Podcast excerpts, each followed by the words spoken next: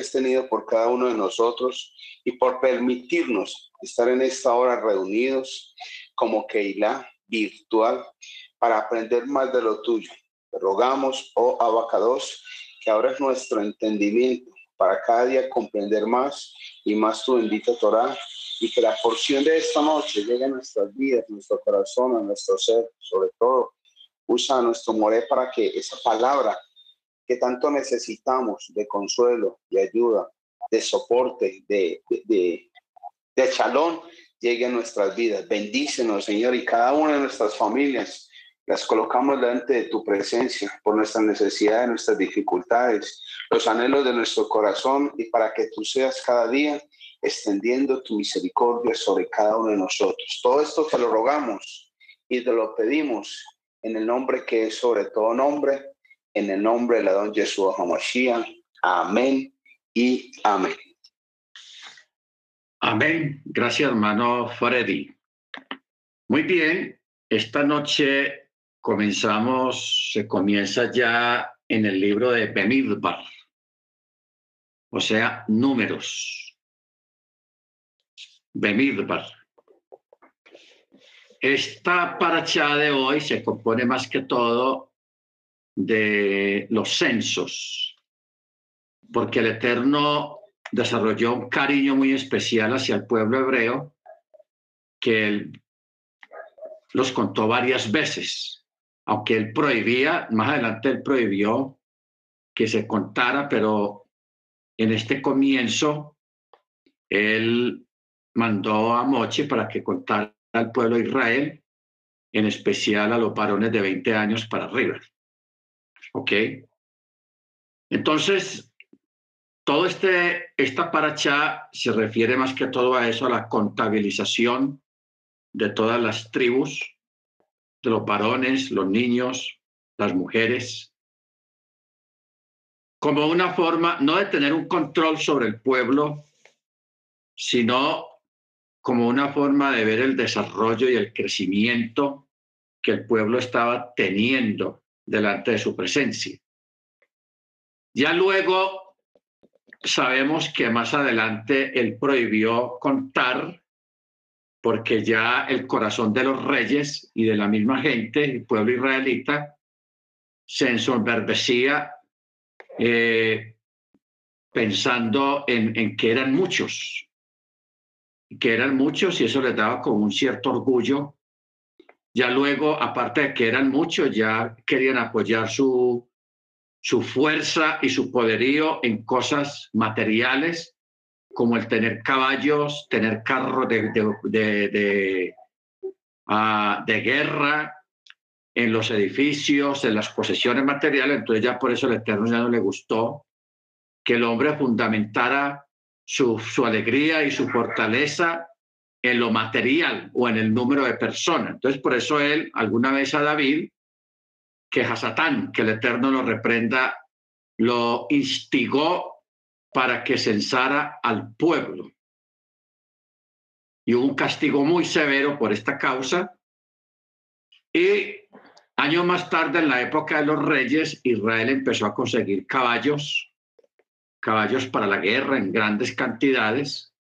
Entonces de ahí también vinieron las reprensiones de parte del Eterno, porque ya el, el, el esfuerzo, el respaldo, la confianza de ellos ya no estaba en el Eterno, sino en sus caballerías, en sus carros de guerra, en sus armas, etcétera, etcétera. O sea, el Eterno, hablando a nivel global, el Eterno comenzó sosteniendo al pueblo, un pueblo que no tenía nada, que no era nada, ni era nadie, comenzó sosteniéndolos con su propia y su misma misericordia y su diestra, con su poder. Lo sostuvo ante, ante frente a grandes naciones y derribó grandes pueblos solamente para demostrarle al pueblo hebreo de que él era capaz de defenderlo de lo, del que fuera. No importaba si era grande o muy poderoso el ejército, para él no había rival, no había enemigo grande, porque todos los vencían. Y al final de los tiempos, lógicamente, pues va a ocurrir de la misma manera, que se van a levantar naciones juntas, muy poderosas, todos juntos, contra uno, una especie de David y Goliat, que se van a, a, ir en contra del pueblo hebreo para tratar de minarlo, para tratar de derrotarlo, para tratar de destruirlo, pero no van a poder. No van a poder. Porque ahí el pueblo hebreo, ahí sí no se va a apoyar en la riqueza, no se va a apoyar en el poderío de sus armas, de su ejército, sino que su esperanza y su confianza ah, va a ser el eterno, va a ser Yeshua en su misericordia y en su bondad. Esto para nosotros, hermanos, debe de ser un recordatorio, un recordatorio muy grande de que poco a poco debemos de ir poniendo nuestro corazón y nuestra confianza en Él, en el Eterno. Porque a veces cuando hay una economía bollante, cuando estamos bien económicamente, de pronto nuestra fuerza y nuestra vitalidad está ahí en lo, que tenemos y en parte nuestra tranquilidad. Por eso el Eterno a veces permite que cada cuanto alguien, creyente, sufra pérdidas y estas pérdidas no significan de que el Eterno se descuidó o, o que usted está mal espiritualmente, no, simplemente el Eterno cuando teniendo en cuenta que Él conoce nuestros corazones y cuando Él ve que nuestra confianza está de como demasiado puesta en ahí, en esas cosas, entonces Él permite que se disuelvan, que se vayan de alguna manera o de otra para que nosotros cultivemos y aprendamos a confiar en Él. Amén. En Él. O sea, a veces se pierde ganando y se gana perdiendo. Lo que le, eh, las cosas materiales, si nosotros nos fijamos bien, Ustedes saben que todos los tesoros que hay en este mundo, el dinero, las, las cosas materiales que hay en este mundo, lo va a heredar los creyentes. ¿Ok? Por eso el Eterno a través del salmista dice, pídeme y te daré por herencia las naciones y como posesión tuya los confines de la tierra. Y a la final, esa es la verdad. Porque miremos, hermanos, de que cuando vengan los juicios del Eterno sobre la tierra, la tierra va a ser diezmada. Pero no en sí la tierra en general, sino los habitantes de la tierra. O sea, la, la población va a ser diezmada prácticamente. porque siempre se habla en términos de diezmo, diezmada? Porque la, los que van a quedar son los creyentes. Los creyentes son los que van a quedar. ¿Ok? O sea que en sí, cuando uno piensa en esto, en el asunto de los diezmos, uno se da cuenta de que, de que el diezmo eh, tiene su bendición, forma parte de la Torah, pero también tiene su parte profética, la parte profética. Porque el 90%, mire, es al contrario, el, el 90% de la población va a ser destinada a la destrucción y solamente va a quedar el diezmo. Solamente va a quedar el diezmo, o sea, la, la décima parte de la población que son los creyentes en Machía y en la Torá. ¿Ok? Esos son los que vamos a quedar. Y cuando nosotros nos quedemos, ¿qué es lo que vamos a, obtener aquí? Todo lo que dejó la gente. Porque el millonario, el rico, no se puede llevar nada. Nadie se puede llevar nada. Si en este momento en, los bancos, en las casas, donde sea, hay un ejemplo, hay 100 mil millones de toneladas de oro, eh, eh, esa gente por más que quisieran, no se pueden llevar ni un gramo de oro cuando se mueren. Todo eso queda acá. Por eso yo decía ahora, todos los tesoros, las posesiones materiales, va a quedar aquí y eso lo va a heredar los creyentes, la Keilah. ¿Ok? Entonces, por eso, para que no haya como una como una especie de, anhelo, de, avaricia, de codicia, porque la codicia ciega los ojos y ciega la mente. Entonces, por eso es que cuando el libro Apocalipsis habla de la nueva Jerusalén, está hablando de que las calles de esa gran ciudad, de la nueva Jerusalén, las calles van a ser de oro puro va a ser de oro. Es lo que vamos a pisar, oro. Lo que hoy en día causa tanta muerte, tanta codicia, tanta violencia, tantas cosas que pasan por la fiebre del oro, el, el Eterno, todo ese oro, prácticamente con eso es que va a hacer, o por aparte, va a ser el piso, la superficie donde se va a pisar los creyentes y va a ser de puro oro. Entonces, ¿por qué esto, hermanos? Eso es una prueba de que el Eterno nos recuerda, de que no pongamos el corazón en aquellas cosas que han de perecer o de que han de ser minimizadas, no maximizadas, sino minimizadas. En este caso, el oro, calles de oro, mar de cristal. ¿Ok? Bendito su nombre.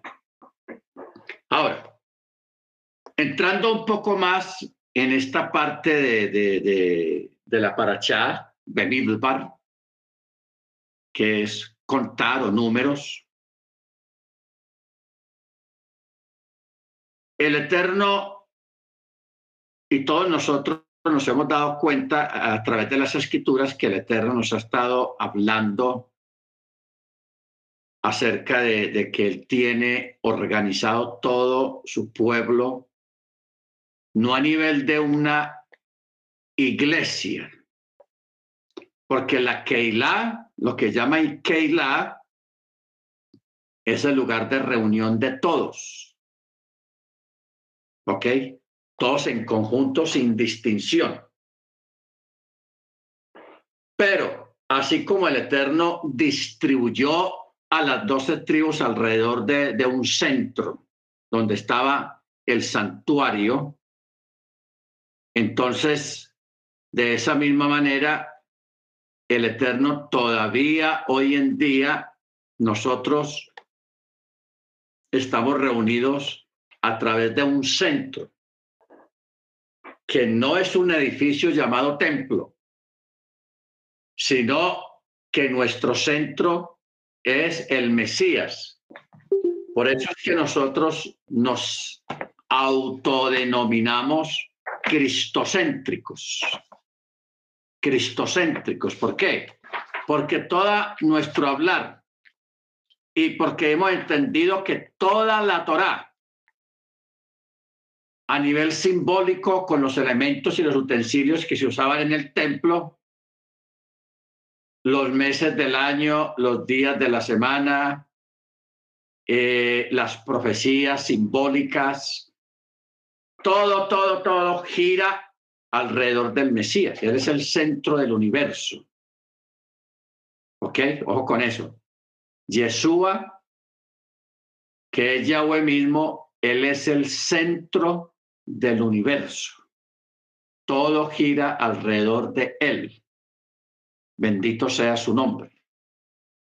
Por eso nosotros, hermanos, como decíamos ahora, humildemente nos autodenominamos cristocéntricos, o sea, machiacéntricos. ¿Por qué? Porque hemos entendido lo que dice la escritura acerca de Él. En Él subsisten todas las cosas y todo depende de Él. Entonces, lógicamente, nos está dando a entender, en otras palabras, que Él es el que rige el universo y que todo gira alrededor de Él y que todo depende de Él. Todo depende de Él. A los únicos que Él no, le creó dependencia de Él fue al ser humano, porque al ser humano le dio libre albedrío, libertad de elección. Pero lo que es de ahí para afuera, el reino de, del ser humano para afuera, todo, todo depende de él. Bendito sea su nombre, la única criatura del universo que tiene, que él le dio una libertad, que él le dio e, ese libre, e, ese libre. Nosotros en este momento, gracias a él, hemos escogido el mejor camino el camino de la Torah, el camino de la obediencia a sus mandamientos. Amén. Amén. A sus mandamientos. Entonces, mire usted, las tribus en el desierto, en el campamento, estaban distribuidos en en uno, dos, tres, cuatro rostros, cuatro caras, cuatro lugares. Y en cada uno de estos cuatro lugares había tres tribus. Por ejemplo, hacia el norte del tabernáculo estaba la tribu de Hacher, la tribu de Dan y la tribu de Naftali. Hacia el oeste estaba la tribu de Manaché, la tribu de Efraín y la tribu de Benjamín. Hacia el sur estaba la tribu de Chimón, la tribu de Rubén, la tribu de Gad. Hacia el este estaba la tribu de Zebulún, la tribu de Yehudá y la tribu de Isahar. La tribu de Isahar. Y de estas tribus sacó cuatro principales cuatro principales ubicados en cada uno de cada lugar, que ah, el norte estaba a cargo de Merari, el oeste estaba a cargo de Gerson, el sur estaba a cargo de Kehat y el este estaba a cargo de Moche y Aarón. ¿Ok? Bendito su nombre. Ahora, ¿por qué estamos hablando de esto, hermanos? Porque en la escritura pone mucho énfasis acerca de, pone mucho énfasis acerca de, la, de las familias. Por eso es que él escogió 12 tribus. Y esas tribus, prácticamente cada tribu es un clan familiar que hasta el día de hoy subsiste todavía. Los descendientes de Rubén, los descendientes de Gad, los descendientes de Naftali, los descendientes de Zabulón, los descendientes de, en fin. ¿Qué quiere decir eso? De que allá arriba o en algún lugar donde el Eterno, donde están los que ya partieron, los que ya murieron en fidelidad a la Torá, el Eterno los tiene allí prácticamente repartidos a, la tribu que pertenece cada cual. Eso allá no está revuelto. O sea, cuando hablamos del seno de Abraham, eso allá no está revuelto. Ojo con eso. O sea, cuando un creyente en Torah, en la fe en Yeshua, parte, muere, esa persona es llevado o lo están esperando al otro lado, llamémoslo así al otro lado, lo están esperando sus ascendientes a la, tribu a la cual esa persona pertenece y allí es recibido. ¿Ok? Allí es recibido. Por eso es que usted siempre lee las escrituras que dice, y murió fulano de tal y fue reunido con los suyos. ¿Quiénes son los suyos? A la familia a la que esa persona pertenece. Esos son los suyos. Otros textos dicen, y fue reunido con los padres. ¿Cuáles son los padres? los ascendientes de la tribu a la cual esa persona pertenece. Por eso, hermanos, es que hay un texto, hay varios textos que hablan de lo mismo, que dicen en quien toma nombre toda familia. Ojo, ojo como dice, en quien toma nombre toda familia, en los cielos, en la tierra y debajo de la tierra. ¿Ok? Ahora, ¿por qué dice toma nombre? Porque cuando una persona se muere, un creyente se muere, eso ya no está distribuido como de pronto mucha gente pueda pensar. A ver, los bautistas, aquí están, amén. A ver, los pentecostales, aquí estamos. Católicos, aquí estamos. No, eso ya no está repartido ni por bautistas, ni por pentecostales, ni, ni, ni, ni, metodistas, ni católicos. Eso no funciona así. Eso ya está repartido es por familias. Por eso el Eterno creó doce familias principales que son los hijos de Jacob, que se les llama los, las doce tribus de Israel. ¿Ok? Las doce tribus de Israel. Ojo con eso, oído con eso. Baruch Allá no vamos a llegar por iglesias. El grupo tal, el grupo Nazaret, la iglesia, no. Ahora, ¿por qué a veces el texto dice donde toman nombre los que están en el cielo, en la tierra y debajo de la tierra? Porque, hermanos, los, las tres secciones, las tres secciones de las que estamos hablando, en el cielo, en la tierra y debajo de la tierra. ¿Qué es lo que hay debajo de la tierra? Debajo de la tierra, debajo de nuestros pies, está el inframundo y está el Seol, la región de los muertos. ¿ok? La región de los muertos.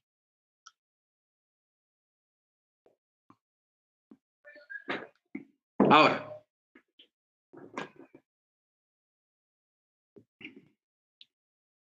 los tres lugares tipifican los de arriba, que son los que están en el seno de Abraham. Estamos hablando de los creyentes fieles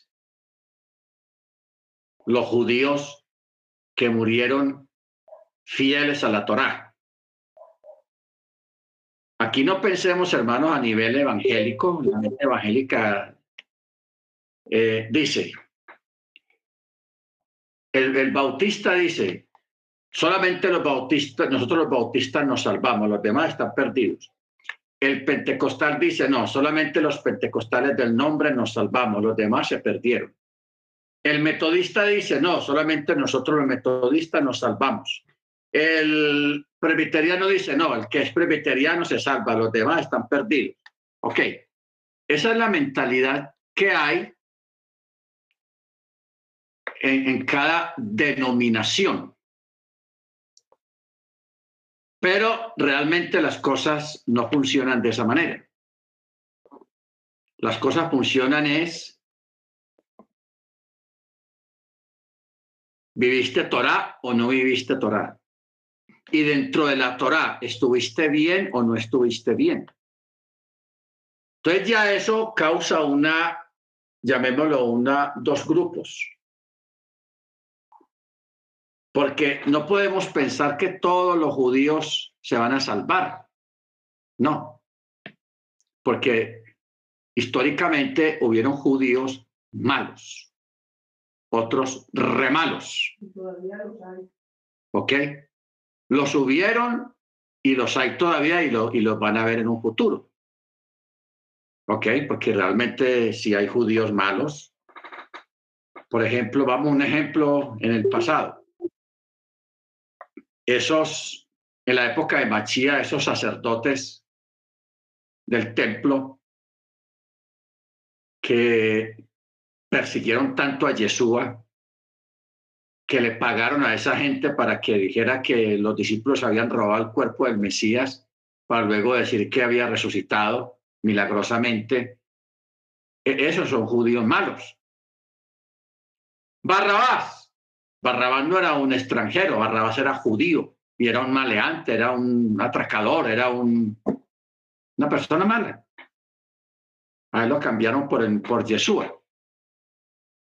El mismo Judas, o sea, Yehudá, el mismo que cayó en esa, en, esa cuestión. Entonces, esta es la área de los judíos malos, pero también hay otros judíos correctos como Nicodemo, que la escritura dice que Nicodemo era maestro de la Torá y de buen testimonio. ¿Ok? De buen testimonio en la, en, dentro de, de lo que él vivía en la Torá y era judío, o sea, era israelita. Baruch Entonces, ¿qué ocurre? De que entonces aquí tenemos el judío que guardó Torah, vivió, llevó una vida correcta en cuanto al mandamiento, y esa persona así no haya conocido a Yeshua porque históricamente hay muchos judíos, aún en este tiempo, que nunca en su vida han, oído hablar de Yeshua. El hecho de que no hayan oído hablar de Yeshua no quiere decir de que se perdieron, de que van a ir a los infiernos, de que no van a ser salvos, no, no, no necesariamente eso. O sea, la causa primaria, o sea, no, no olvidemos que el pueblo israelita que viene desde la época de Moche está sujeta o voluntariamente eh, ofrecieron sus vidas como israelitas para guardar y servir la Torá, servir al Eterno a, través de la obediencia al mandamiento. ¿Ok? Porque ahora no, no, no, no nos vamos a poner nosotros a decir de que si una persona no cree en Jesús está perdida, de que si un judío eh, aunque guarde la Torah, no, no, no, no crea en Yeshua, que, que se perdió, que no se salva, Señor. De ninguna manera.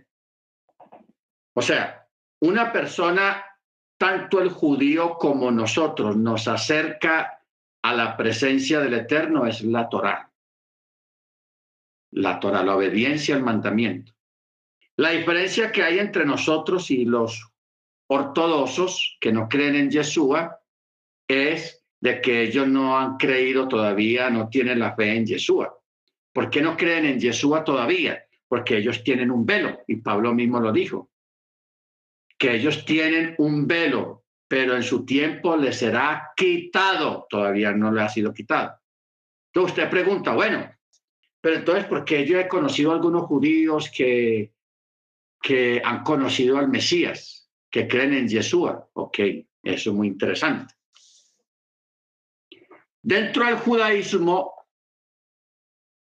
cada persona eh, tiene sus,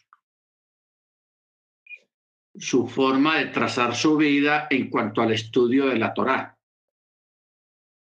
Que eso mismo pasa en el pueblo cristiano. En el pueblo cristiano hay pastores y hay gente creyentes que les gusta la profecía, estudiar profecía estudian los profetas, consiguen libros de escatología y, Daniel y Ezequiel y Apocalipsis y las cuatro bestias y, la gran bestia, los diez cuernos y lo de ello es la profecía. Felices en eso. Claro, no han descuidado lo demás. El chaval, la fiesta, la obediencia al mandamiento, eso es normal. Pero nos estamos refiriendo es como a su, a su hobby o a su gusto de, un determinado tipo de estudio dentro del contexto de la Torá. Hay otros que les gustan los milagros, la sanidad. Vea lo que David y Goliat y, los tres jóvenes allá en el horno de fuego y Daniel que tapó la boca de los leones y Yeshua que multiplicó los panes y lo hizo de esta manera y lo hizo de la otra y levantó a Lázaro y se enfocan en los milagros, en las sanidades y lo de ellos es eso. ¿Ve? Hay otros que le encanta la historia, la historia y se van a reyes. Los reyes de Israel fueron fulano, fulano, fulano, fulano. El primer rey de Israel fue este, e, el rey yo no sé qué, y los reyes y, la historia y, y todo lo que sea historia bíblica y la historia del pueblo hebreo les encanta. Y esa es otra forma de hacer y eso es normal. ¿Ok? Ahora, allá en el pueblo israelita, los ortodoxos, los que no creen en Yeshua,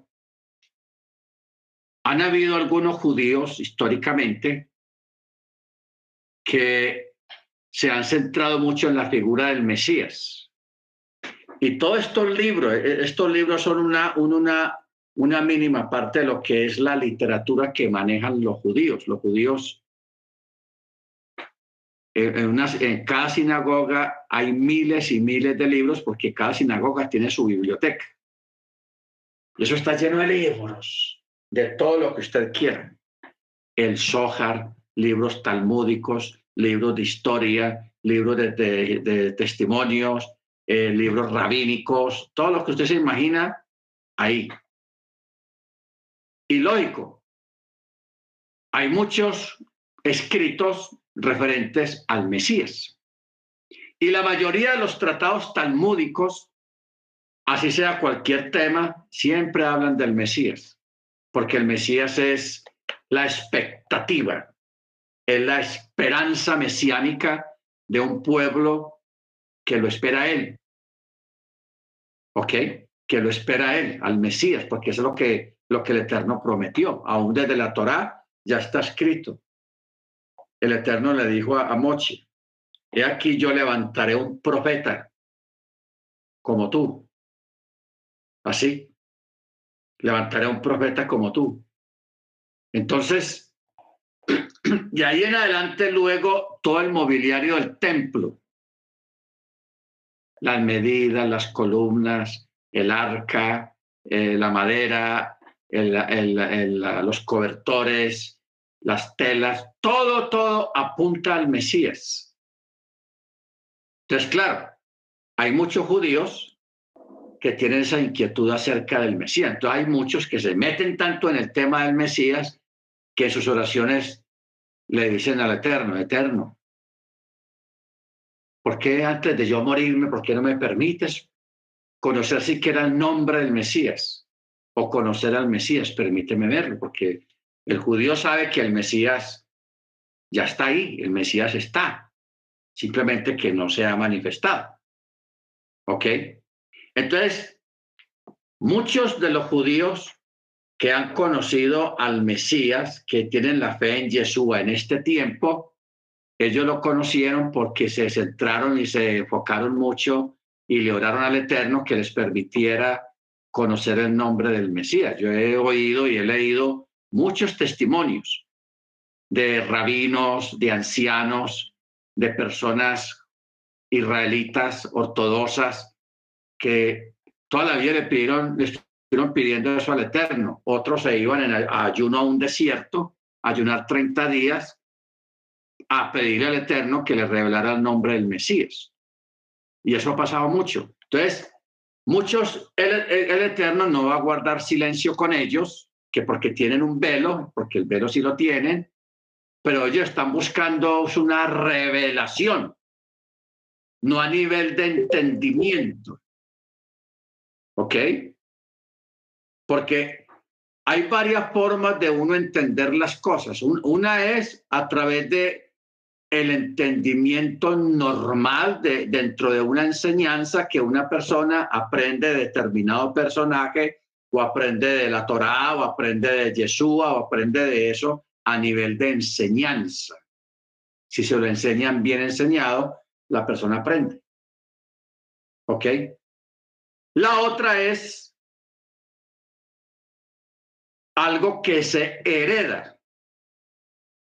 En el judaísmo, a través de la tradición oral, los niños que van teniendo un matrimonio, ellos desde pequeños son instruidos por los padres en cuanto al mandamiento, a la Torá y a las fiestas del Eterno, y el niño crece dentro de ese ambiente y crece y se casa también y tiene niños y, hace lo mismo, con sus hijos hace lo mismo, les enseña la Torá, así como él fue instruido y eso ha sido una constante de generación en generación hasta este tiempo. A, a nivel de la tradición oral o algo que se hereda. Pero ya a nivel de revelación, que una persona se meta, se vaya al desierto, porque está inquieto, su corazón está inquieto. Yo quiero conocer al Mesías, yo quiero saber su nombre, y, se, meten ahí, el Eterno les muestra, el Eterno les revela. Y les dice, su nombre es Yeshua. Ya. Y el nombre es ah, Yeshua. Oh, el que predican aquellos ahí, eh, esos grupitos que hay en Israel, que son vetados y todo, inclusive porque todavía en este momento los grupos mesiánicos dentro del Estado de Israel están vetados. No, ellos no han podido organizarse bien como para legislar con, con un abogado y que les aprueben a ellos una libre reunión. Libre reunión. Entonces ellos se, reúnen en casas y, y, y, ahí hacen el chabá normal, simplemente que tienen la fe en Jesús, leen el, el Brihadachá, el Nuevo Testamento. Y esos grupos están así, están creciendo, pero legalmente no están aprobados por el gobierno, por el Estado de Israel, por el Kesenet, el Parlamento. No están aprobados todavía. Entonces, hay una historia, hermanos, de un rabino muy conocido allá en, Israel,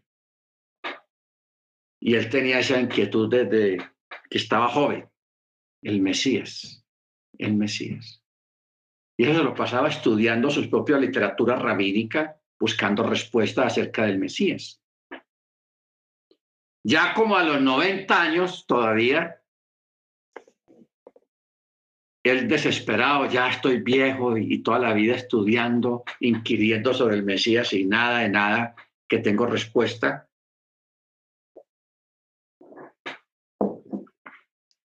Entonces, ¿qué hizo él? Se fue al desierto y le dijo al Eterno, Eterno, yo me voy a hacer un ayuno y le voy a pedir que usted me, que me revele siquiera el nombre del Mesías. Yo lo quiero escuchar porque es que el judaísmo ama al Mesías, lo espera con una ansiedad, con un deseo profundo. Ellos anhelan el Mesías, es el anhelo de ellos, el Mesías, que el Mesías venga. Por eso hay tanta música alusiva al Mesías, que el Mesías venga ya. Entonces él se fue para el desierto y por ahí como a los 30 días él dice que él cayó en un, como en un éxtasis. Llamémoslo así, un éxtasis. Eh, y en medio de ese éxtasis, él escuchó una voz que le dijo, el Mesías se llama Yeshua. Y el hombre se le paró el éxtasis, se le fue el éxtasis entonces digo, ah, no, no, no, eso fue mi cabeza, eso no, no puede ser. Y siguió pidiendo. Al otro día, otra vez tuvo una, una, una, un éxtasis, una, una bendición espiritual muy especial. El Mesías se llama Yeshua. No, ya ese hombre, ahí sí, ya como él reconfirmó. Entonces él ya él paró el ayuno, se fue feliz, pero no le dijo a nadie. ¿Por qué? Porque él sabía de los, de los que seguidores de Yeshua, allá en Israel, los llamados mesiánicos. Y ellos detestan a los mesiánicos. En sus propias comunidades detestan a sus propios congéneres, sus propios compatriotas que creen en, ese Jesús, en ese Mesías, en ese ídolo, porque ellos lo tienen ellos a los mesiánicos, a nosotros, nos tienen por idólatras, porque adoramos al Mesías. Ya la palabra correcta. Nos tienen por idólatras. Entonces él se quedó calladito, no le dijo a nadie y siguió siendo judío normal, pero ya a escondidas se consiguió un Brihadachá, un Nuevo Testamento. Pero él no lo consiguió que Reina Valera y que... No, no, no, no, no. Él se consiguió un Nuevo Testamento en hebreo. Y comenzó a estudiarlo y comenzó a meterse ahí y entendió muchas cosas. O sea, si alguien entiende el Nuevo Testamento, la enseñanza de Yeshua, es un judío, no un occidental, no nosotros. Un judío sí entiende perfectamente por qué. Porque Yeshua era judío.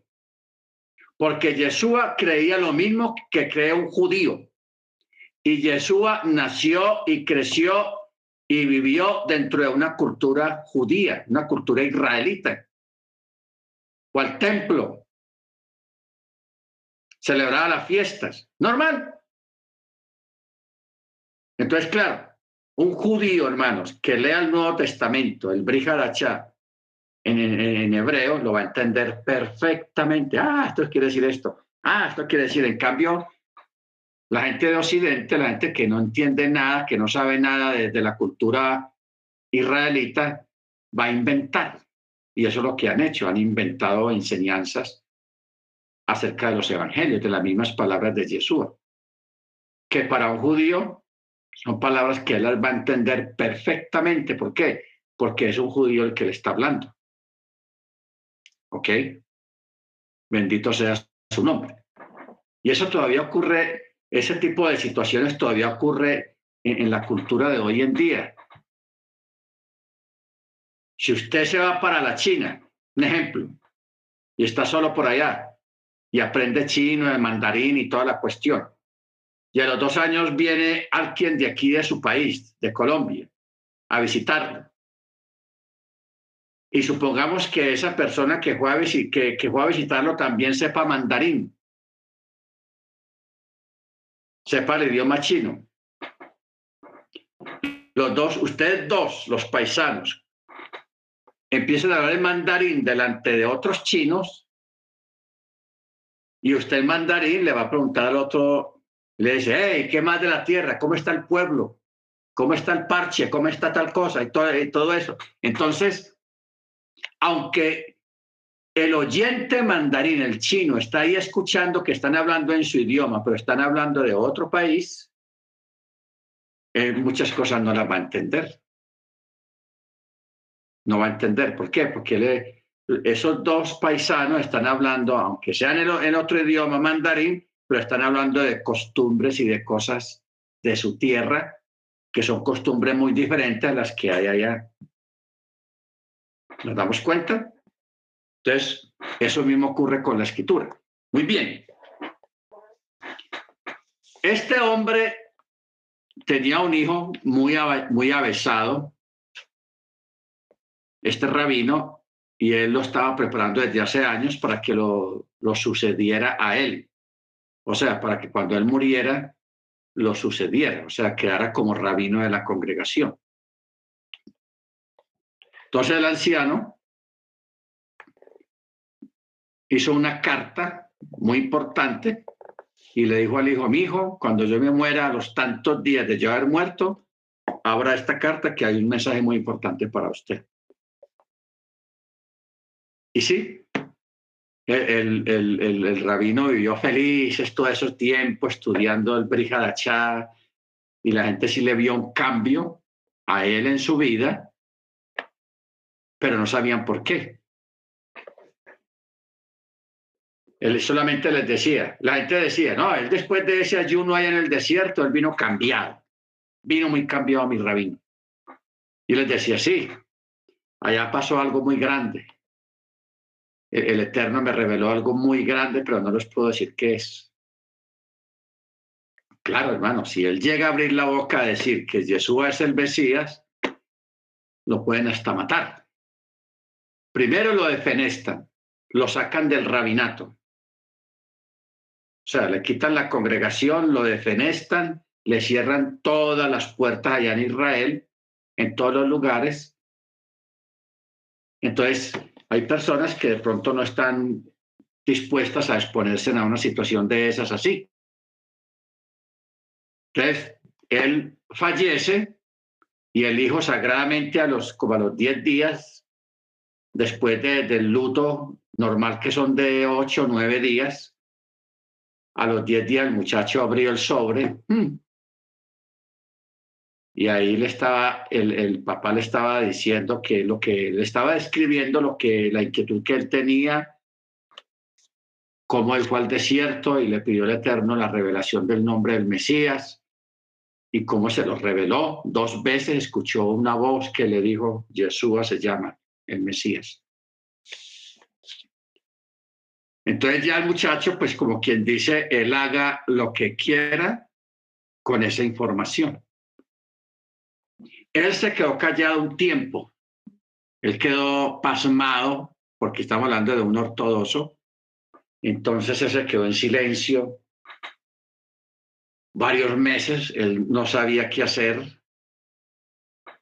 porque él decía, si yo hablo, a mi papá está, van y le tiran piedras allá, la, la, destruyen la tumba de él. Y si me quedo callado, pues esto es un tormento tenaz. Entonces, más bien prefirió hablar y claro, ya las memorias, los memoriales que habían escritos del papá de, del gran rabino, todo eso lo borraron, lo defenestaron, eso le cayeron arriba a la memoria del anciano y pusieron en vigilancia al hijo. Y ahí lo tienen en vigilancia todavía, porque él no ha hecho nada, no, no lo sacaron de ahí del rabinato, pero sí lo pusieron bajo vigilancia, a ver si él salía con algo de ese ídolo, de ese Jesús. Entonces, en así son las conversiones de judíos que han habido en este tiempo, que son judíos que por curiosidad le han pedido al Eterno que les muestre o que les revele el nombre del Mesías o que le revele al Mesías. Y el Eterno, en su bondad y misericordia, lo hace. Entonces, de ahí, muchos de ellos, ellos no se van a ir para una iglesia cristiana o no. Ellos simplemente siguen en sus comunidades, pero internamente creen en el Mesías. Yo conocí unos muchachos, tres muchachos, ortodoxos de, de, de la cabeza a los pies, ultra ortodoxos, pero tienen la fe en Yeshua. Y están allá en esas comunidades. O sea que allá en esas comunidades hasídicas, ortodoxas, hay muchos muchachos, mucha gente que tiene la fe en Yeshua. Ahora, el hecho de que estén allá no están haciendo nada malo. Pues me refiero a ellos. No están haciendo nada malo. Primero, no han dejado la Torá. Ojo con eso, no han dejado la Torá. Y segundo, que ellos, aunque están ahí y están dentro de mucha alajá y muchas cosas, porque eso es lo que conocieron desde niños, pero tienen la, la gran bendición y el gran honor de que tienen la fe en Yeshua tienen la fe en Yeshua. ¿Ok? Bueno. ¿Dónde estamos nosotros? Nosotros nacimos y nos criamos la mayoría en un mundo católico de idolatría, de paganismo tenaz. Otros crecieron en un mundo cristiano, porque aquí eh, hay algunos hermanos que yo sé que ellos crecieron en la iglesia, nacieron, casi nacieron dentro de la iglesia cristiana. ¿Ok? Bendito el Eterno. Entonces, ¿qué ocurre? De que nosotros, dentro de lo que conocimos antes, no conocimos nada de Torah, ni menos de Alajá, menos de Alajá. Entonces, ¿qué ocurre? Que Estos muchachos, al menos estos que yo conocí, que ellos me dijeron que no, eso hay muchos allá en todo el mundo que están todavía en esas comunidades, no se salen porque eso es lo que ellos conocieron desde que nacieron. Entonces, para ellos el mundo afuera les, es muy extraño. Les es muy extraño. Entonces, están mejor allá que ir a, otra, a otro lugar extraño con otras prácticas diferentes, etcétera, etcétera. Y eso está bien. Entonces, ¿qué ocurre? Vamos a hacer unos paralelos y unos ejemplos. Estos muchachos, Jacob, llamémoslo Jacob, que tiene la fe en Yeshua, va en un carro con otro compañero judío de la misma academia, de la misma yeshiva, pero no creen en el Mesías. Iban juntos en un carro y ¡pum! Se chocó el carro y se murieron los dos. Los dos van a dar al mismo lugar, al seno de Abraham. ¿Ok? Van a dar al mismo lugar porque tienen algo en común, Torah. El uno tiene al Mesías, el otro no tiene al Mesías, pero están bajo la obediencia de la Torah. ¿Ok? Bendito su nombre. Entonces, ¿qué ocurre? Ya ellos forman parte, los que ya han fallecido y fallecieron bien en la Torah, ya ellos están allá en ese lugar que los textos dicen las familias en los cielos. ¿Ok? Luego dice los de la tierra. ¿Quiénes son los de la tierra? Nosotros los que estamos vivos, ellos los que están vivos, los, los israelitas, allá ortodoxas, comunidades ortodoxas o conservadoras o ultraortodoxas o hasídicas, lo que usted quiere, que están en Torah y que lógicamente pertenecen a algunas de las familias de las tribus de Jacob, de las doce tribus. Luego está lo que dice el texto cuando dice arriba, abajo y debajo de la tierra, o sea, el Seol. Allí en ese lugar de los muertos están tanto los impíos, la gente que nunca practicó Torah, y que llevara una vida normal. que es una vida normal? Ser católico o cristiano o ser una normal, bueno o malo. Allá están. Esos son los que están debajo de la tierra. ¿Ok? Entonces, tenemos tres divisiones. Tres divisiones. Pero esas tres divisiones cuando la persona muere, sea el uno, sea el otro, muere, ya son llevados a dos lugares. Unos quedan en el Seol y otros son llevados al seno de Abraham. No hay un tercer lugar. Lógicamente, en el Seol, eso ya tiene otras subdivisiones. ¿Ok? subdivisiones, que eso no lo vamos a tratar esta noche porque así nos quedamos aquí hasta más tarde, pero allá en el Seol, debajo de la tierra, hay otras subdivisiones, que está el Tártaro, está el Eibis, el abismo, está el lugar de los tormentos, está el lugar de los muertos y está el lugar de los de los nichos, o sea, arriba o abajo, pero eso es abajo. Pero abajo hay también divisiones. Bendito sea el nombre del Eterno. Entonces, por eso es importante, hermanos, este asunto de las familias. Porque todo, como fue al principio, va a ser al final. El, gran pueblo hebreo israelita comenzó como con familias, doce tribus. Si usted lee el libro de Apocalipsis, todo está dividido y todo está repartido en 12 tribus, 12 casas. ¿Ok? Cuando se habla de, la nueva Jerusalén, tiene 12 puertas. Cada puerta tiene un metal precioso, una, piedra preciosa. Y cada puerta está marcada con el nombre de uno de los hijos de Jacob.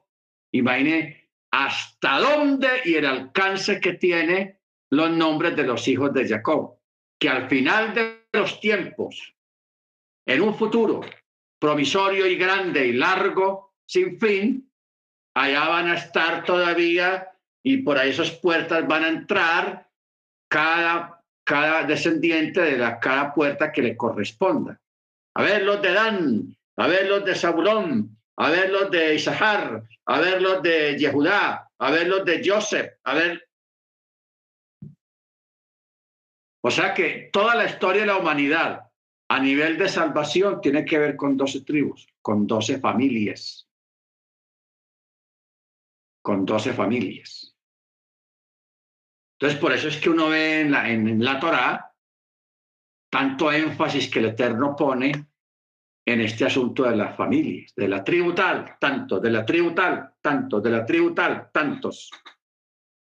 Y siempre está hablando de cada tribu siempre está hablando de, todo, que Yeshua tenía que nacer de, descendiente de, la tribu tal o, de fulano de tal, de la tribu del, trono de David y todas esas cosas. Por eso a Yeshua le decían, hijo de David, ten misericordia de nosotros. En alusión a la profecía que habla de que él vendría también de la tribu de David, ascendiente de David. Pero si uno se mira más hacia atrás del nacimiento de Yeshua, uno mira un camino tortuoso. ¿En qué sentido tortuoso?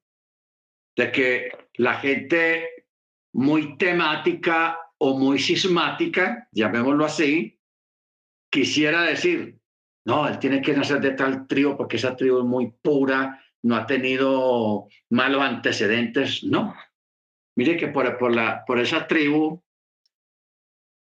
eh, está esta muchacha eh, Ruth, una moabita,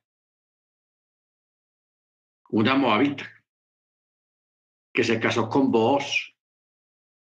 Una extranjera entra ahí y si uno mira más para atrás pasa por Rahab. La moabita se casa con Bo, siendo una extranjera.